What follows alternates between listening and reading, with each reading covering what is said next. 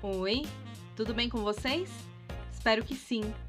Eu sou Gisele Alexandre e você está ouvindo Manda Notícias, um podcast que leva informação de qualidade e promove a cultura periférica na Zona Sul de São Paulo. Como você já deve saber, o prefeito Bruno Covas foi reeleito e seguirá na gestão da cidade pelos próximos quatro anos. Ele teve 59,38% dos votos e Guilherme Boulos teve 40,62%. A diferença dos votos de um candidato para o outro é de pouco mais de um milhão de votos.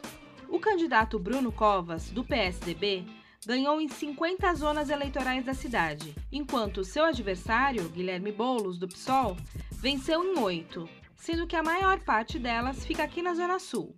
São Campo Limpo, Capão Redondo, Grajaú, Parelheiros, Piraporinha e Valo Velho.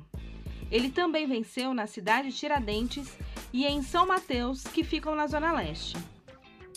E tem um dado importante, mas que pouca gente comenta, que é o número de eleitores que não foram às urnas, somados àqueles que anularam ou que votaram em branco.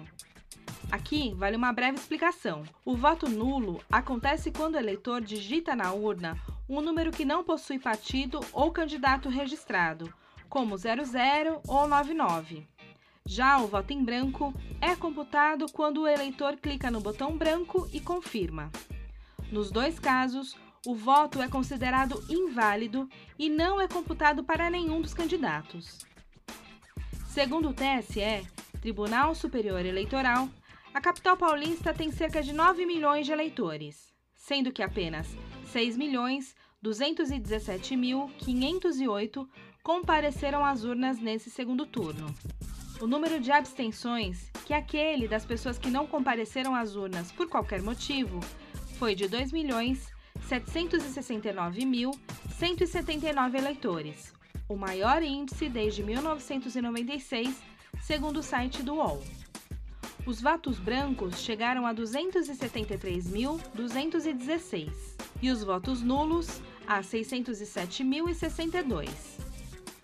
Ou seja, quando a gente soma todos os paulistanos que não quiseram exercer o seu direito ao voto, o número ultrapassa o total de votos válidos computados para o prefeito Bruno Covas. São 480.336 eleitores a mais do que o total de votos apurados nas urnas.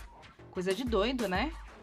Bom, não resta dúvidas de que o prefeito reeleito tem uma grande missão pela frente. Não apenas a de gerir as demandas da cidade, como também de conquistar o eleitorado da Zona Sul, que escolheu Guilherme Boulos no segundo turno.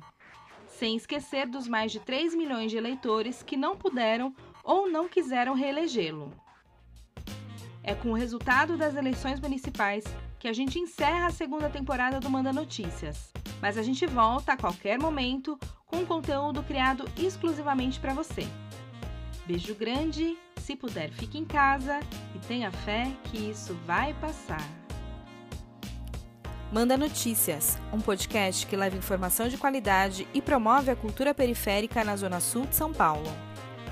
A segunda temporada do Manda Notícias tem a direção de jornalismo e apresentação de Gisele Alexandre, a direção de arte de Mila Silva e a direção de áudio e produção de Rogério Gonzaga.